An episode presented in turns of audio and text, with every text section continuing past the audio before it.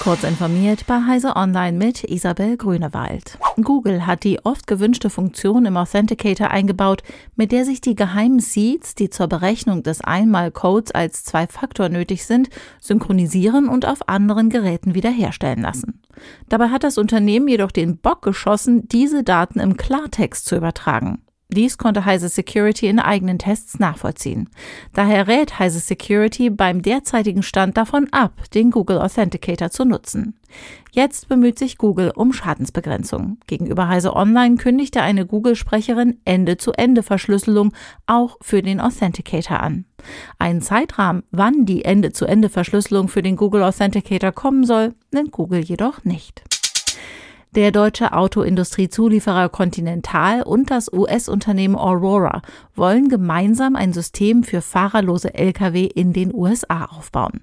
Sie wollen Spediteuren und Flottenbetreibern ein finanziell attraktives Angebot für selbstfahrende Lastwagen inklusive Wartung und Instandhaltung aus einer Hand auf Hardware-as-a-Service-Basis bieten. Ähnlich dem Modell, wie man es aus der Computerbranche kennt. Ihrer Pressemeldung zufolge könnten autonome Lkw die Strecke Berlin-Madrid respektive Dallas-Los Angeles in weniger als 24 Stunden bewältigen. Lenk- und Ruhezeiten sind schließlich kein Thema.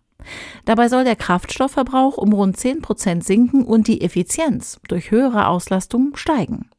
Die gemeinsame Fertigung in den USA soll 2027 beginnen.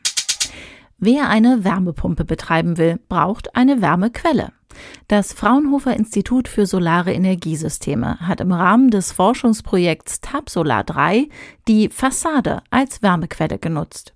Dafür entwickelte das Forschungsteam einen Wärmetauscher aus Ultrahochleistungsbeton, der von Kanälen durchzogen ist. Diese hat einen Algorithmus nach Vorbild der Natur designt, mit mehrfach verzweigten fraktalen Strukturen wie Blutbahnen oder Blättern, schreibt das Fraunhofer ISE. In ihnen zirkuliert eine Flüssigkeit, die ihre Wärme an das Heizungssystem abgibt. Die Module sollen nun bei einem Zweifamilienhaus in Kassel getestet werden. Amazon stellt seinen auf Gesundheit ausgerichteten Dienst Halo zum 31. Juli ein. Ab dem 1. August funktionieren alle Halo-Geräte nicht mehr.